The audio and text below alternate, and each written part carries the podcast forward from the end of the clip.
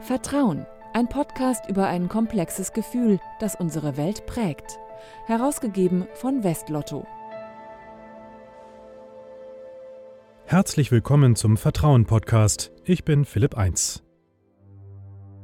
Durch Deutschland muss ein Ruck gehen. Wir müssen Abschied nehmen von liebgewordenen Besitzständen. Was Sie in diesen zehn Tagen gegen den amerikanischen Präsidenten. Nein, Sie sagen dem Volk die Unwahrheit, Herr Bundeskanzler. Ich lasse das nicht durchgehen.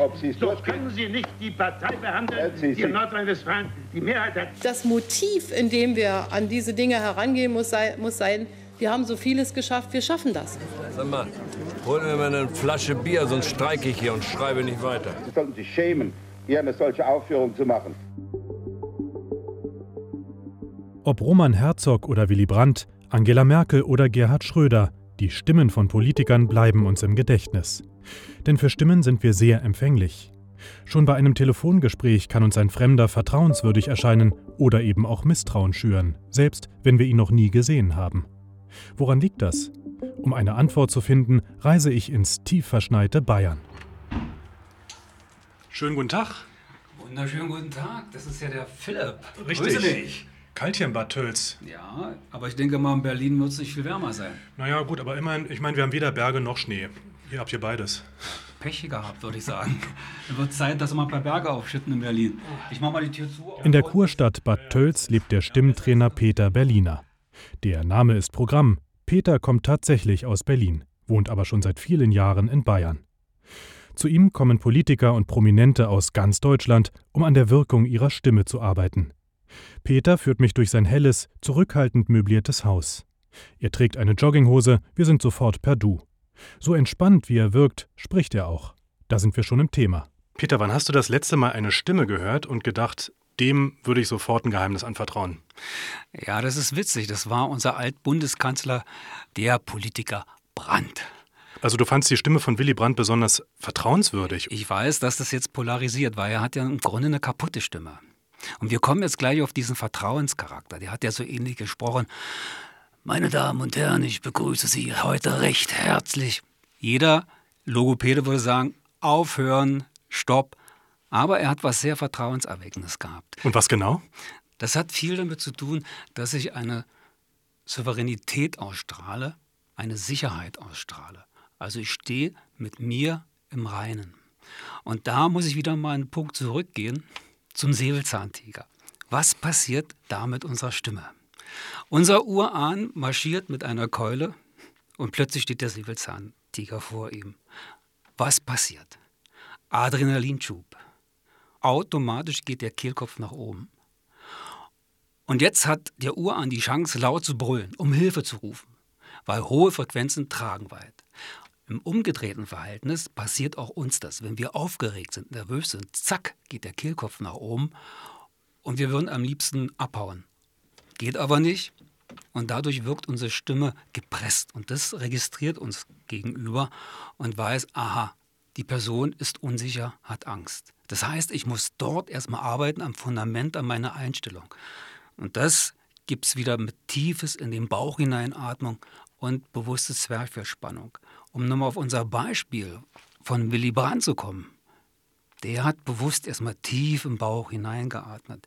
Er hatte auch die Einstellung gehabt, ich habe hier was zu sagen. Ich weiß, was ich zu sagen habe und ich bin der kompetente Mensch dafür. Und das hat er ausgestrahlt. Er wusste auch genau, wo mache ich ein Satzende, wo senke ich meine Stimme. Er wusste, wenn ich in Gleichklang spreche, das nennt man schwebende Kadenzen, oder wenn ich in fallenden Kadenzen gehe, das heißt mit der Stimme nach unten gehe oder nach oben gehe. Aber der Hauptpunkt war, here I am, hier bin ich, hier spreche ich. Und das hat er ausgestrahlt. Das heißt, Stimme hat auch immer was mit Persönlichkeit zu tun. Wenn ich jetzt so überlege, es gibt ja viele Menschen, die finden ihre eigene Stimme nicht schön. Die denken, ach nee, das klingt irgendwie knatschig, Ja. das klingt einfach nicht gut. Ich habe überhaupt keine Radiostimme, das sind ja auch so äh, Dinge, die man öfters hört. Wenn ich dich jetzt richtig verstehe, ist gar nicht die Stimmlage das Problem, sondern eher die Haltung oder auch die Angst, meine Stimme passt nicht. Genau. Die Stimme ist so, wie sie ist. Ja, es gibt hohe Stimmen, mittlere Stimmen, tiefe Stimmen, in der Fachsprache Alt, Tenor, Sopran, Bass.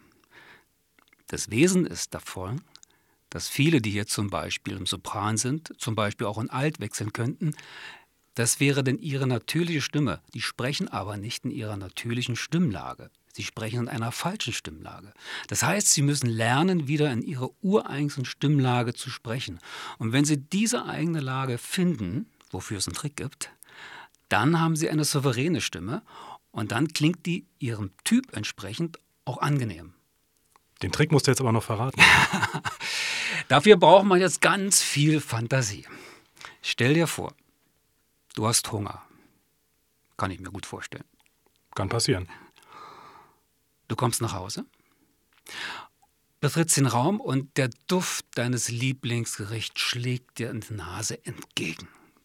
Du fährst dir über den Bauch und machst mm, und denkst dabei lecker. Und genau das ist die sogenannte Wohlfühllage oder Interferenzlage. Wenn ich dieses entspannte mm mache. Also immer, wenn ich irgendwelche Vorträge halten muss oder auch aufgeregt bin, summe ich vor mich her. Und irgendwann bin ich richtig drin, in meiner Lage. Und in dieser Lage kann man lange, entspannt, souverän sprechen. Das vergessen wir bloß immer, weil, wenn wir Angst haben, also im Stress sind, haben wir diesen sogenannten Tunnelblick. Du merkst schon, wir gehen immer wieder in die Psyche rein. Und dieser Tunnelblick heißt Flucht. Und wenn ich fliehe, kann ich nicht schnell nach links und rechts gucken und schauen, ach, schöne Blumen sind da, dann hat mich der Säbelzahntiger schon längst gefressen, sondern ab durch die Mitte. Und das passiert auch, wenn ich aufgeregt bin, zum Beispiel der Chef gegenüber ist, der scheißt mich zusammen auf Deutsch gesagt, dann denke ich nicht mehr an meine Atmung, dann denke ich nicht mehr an meine Indifferenzlage, dann heißt es nur, wie komme ich aus dieser Situation raus? Und dann atme ich oben, also nicht im Bauch, und habe die sogenannte Schnappatmung. Und schon, schwupp, ist der Kehlkopf wieder oben und die Stimmlippen flattern ganz schnell und aufgeregt. Nun höre ich ja nicht nur meine Stimme im Alltag, mir begegnen ja auch ganz andere Stimmen, zum Beispiel die von meiner Familie oder von Freunden. Ja. Inwieweit prägen solche Stimmen meine eigene Wahrnehmung und auch vielleicht das Vertrauen, das ich bestimmten Stimmen entgegenbringe?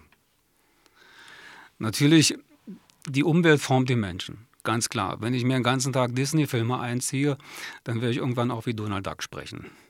Ja, unsere Neuronen übernehmen das und ich forme das nach. Kleinkinder fangen so an zu sprechen. Das hängt ja auch, kommen nach China oder kommen in Himalaya, die haben viel höhere Stimmen. Das finden die toll. Wenn die unseres Blubbern hören, die denken, was ist denn jetzt los? Und das ist für die dann gar nicht mehr so vertrauenserweckend. Das heißt also, hm, die Umwelt bestimmt ganz stark, was ich gewohnt bin. Und wenn ich das gewohnt bin, dann kommt so ein Gewöhnungseffekt. Und das kommt auch mit Vertrautheit. Aber wir sind gewohnt, aufgrund unserer Medien, dass eben Nachrichtensprecher eine sonore Stimme haben, Werbesprecher eine sonore Stimme haben. Und das wird uns ja natürlich als Ideal dargeboten. Also möchten wir auch so eine Stimme haben, weil die ist ja vertrauenserweckend. Ist es denn wirklich so einfach, dass nur die Persönlichkeit oder das eigene Wohlbefinden mit mir selber, wenn ich mit mir im Reinen bin, dass das prägt, wie ich wahrgenommen werde, wie meine Stimme wahrgenommen wird. Wäre ja einfach. Da kann ja jeder ganz natürlich sprechen und müsste eine vertrauensvolle Stimme haben. Ist ja, ja nicht immer so. Ja, da gibt es natürlich die zwei Punkte. Einmal die Psyche, das hast du eben angesprochen. Ich fühle mich wohl, angenehme Atmosphäre. Wichtiger Punkt, ohne Frage. Aber der reicht natürlich nicht. Wenn ich jetzt noch überzeugen will, muss ich meinen Kopf einschalten. Denn ohne kluge Gedanken auch keine gute Stimme. Und dazu zählen natürlich auch die sogenannten Sprechwerkzeuge. Und Sprechwerkzeuge sind, wie artikuliere ich?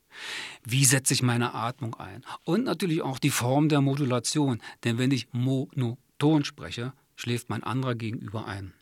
Ja, ich muss also eine gewisse Modulation haben ohne zu aggressiv zu sein, denn das ist auch nicht vertrauenserweckend. Aber die Modulation bringt mich in so einer schönen Schwingung rein, die der andere gerne hört. Denn wenn ich zu monoton bin, was passiert? Dann sagt unser Unterbewusstsein, aha, immer dasselbe vom gleichen. Sehr monoton, sprich keine Gefahr.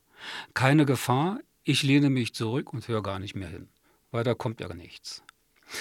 Spreche ich aber zu aggressiv, bin ich auf Hab-Acht-Stellung. Oh, Feind. Da kann irgendwas passieren. Da muss ich aufpassen. Aber ich konzentriere mich nicht mehr auf das Gesagte, sondern nur auf das, was kommen könnte. Ist die Stimme aber jetzt in gewisser Form von Modulation, die ich kenne, die einen Vertrautheitscharakter hat, dann höre ich hin, bin angenehm berührt und diese Stimme weckt Vertrauen.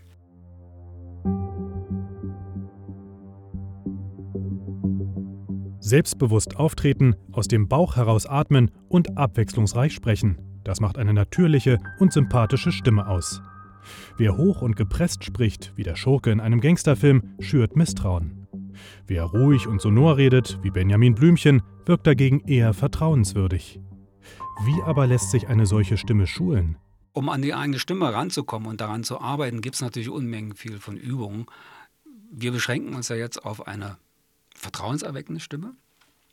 Und da heißt es in erster Linie runterkommen, bei sich selbst sein, in diese Indifferenzlage zu kommen. Hast du da eine Übung, die ich mal ausprobieren kann? Ja, äh, zum Beispiel gibt es die Übung, meine Mume Malle Mietz nahm in Memmingen jede Menge Möbel mit. Oh, das habe ich noch nicht mal verstanden. Was ja, genau.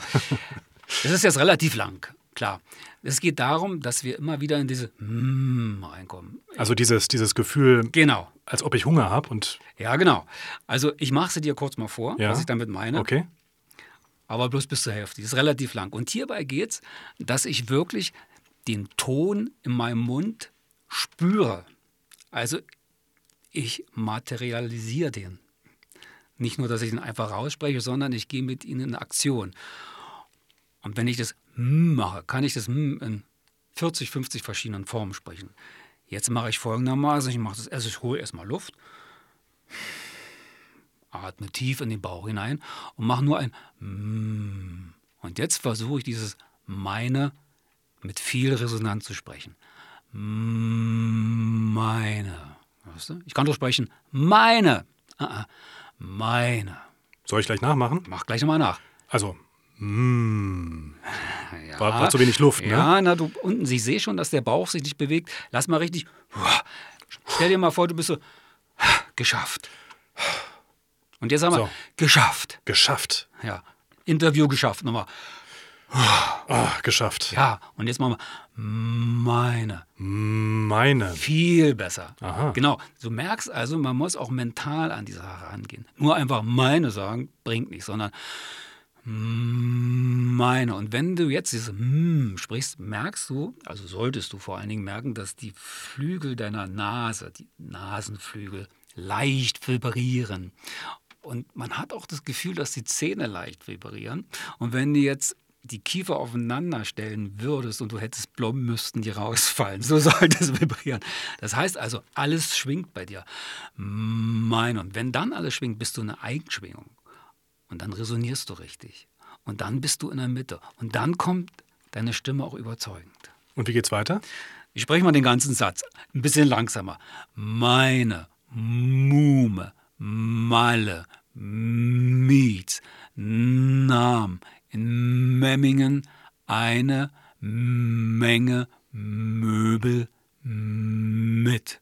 Und irgendwann spreche ich ihn nochmal, nochmal und irgendwann habe ich das Gefühl, ja, jetzt klingt das richtig rund. Das ist eine von vielen Übungen. Nicht schlecht. Ja.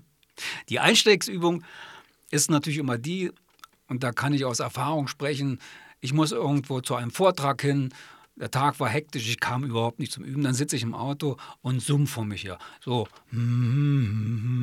Das hat zwei Effekte. Einmal, die Stimmlippen sind ja ein Muskel. Ein Muskel will durchblutet sein. Er will sich einschwingen. Das mache ich dadurch. Und zweitens komme ich runter in meine sogenannten Wohlfühllage oder wie wir vorhin gesprochen haben, diese Indifferenzlage. Und so geerdet versuche ich dann die ersten Sätze zu sprechen. Weißt du, den Sieger erkennt man am Start und am Schluss. Die ersten drei Sätze sind immer entscheidend. Bei einer Rede zum Beispiel, bei einem ja, Vortrag. Genau, weil dadurch bildet sich der erste Eindruck beim Zuschauer und beim Hörer und dann hast du deinen Stempel weg. Und den wieder zu revidieren ist sehr schwer. Also besser ist vorher, bevor du den Mund auch machst, sich ein paar Dinge einfach vergegenwärtigen und sagen, erste Linie, entspannt atmen, in den Bauch hineinatmen. Zweite Sachen machen. Und jetzt kommt noch ein dritter Punkt, unsere Artikulationswerkzeuge. Riesiges Thema, dazu zählt natürlich die Artikulation. Und wir Berliner haben eine schlechte Artikulation, weil wir ein bisschen nuscheln. Sogar sehr viel nuscheln manchmal. Ja, also Alter, weißt du, was ich dir jetzt noch sagen wollte? Versteht keine Sau. Also da muss man lange dran arbeiten, gibt es natürlich Unmengen von Übungen. Wir müssen die Artikulationswerkzeuge trainieren, dass wir in solchen Momenten, wo wir deutlich sprechen möchten, auch den Mund richtig aufmachen. Und wenn wir das zehn Minuten richtig machen und wir haben das vorher nicht trainiert, dann sagt unser Muskel, Hilfsmuskel, du kannst mich mal, verweigert einen Dienst und dann fangen wir an, zu, uns zu verhaspeln, zu stolpern. Deswegen müssen wir diese Muskulatur trainieren. Deswegen gibt es auch diese berüchtigte Korkenübung, die ich übrigens toll finde. Die können die Hörer, glaube ich, nicht. Ja, die Korkenübung ist folgendermaßen. Man kann es auch mit dem Daumen machen. Dann nehme ich zum Beispiel hier mal meinen Daumen. So, so eine kleine also den Daumen zwischen die Zähne. Ja, genau. Und versuche einen Satz so deutlich wie möglich zu sprechen. Also ich sage mal, wir machen jetzt hier ein wunderbares Interview. Nochmal. Wir machen aber heute ein wunderbares Interview. Jetzt, wir machen aber heute ein wunderbares Interview. Du Fällt merkst, gleich leichter wahrscheinlich, ne? Erstmal, und du merkst, du sprichst wahnsinnig deutlich. Also öfters mal summend zum nächsten Interview und mit dem Daumen im Mund sprechen. Ja dann verstehen mich die Leute nicht nur, sondern sie vertrauen mir auch noch. Ja, und vor allen Dingen auch die richtige Einstellung haben und sagen, ich habe hier wirklich was zu sagen, das ist wichtig, das möchten die Leute hören und deswegen bin ich da. Einstellung, gerade die mentale Einstellung, habe ich festgestellt, ist auch sehr wichtig. Wie man mit der Stimme Vertrauen schafft. Zu Besuch beim Stimmtrainer Peter Berliner. Das war der letzte Vertrauenspodcast in diesem Jahr. Frohe Weihnachten und kommen Sie gut ins neue Jahr. Ihr Philipp 1.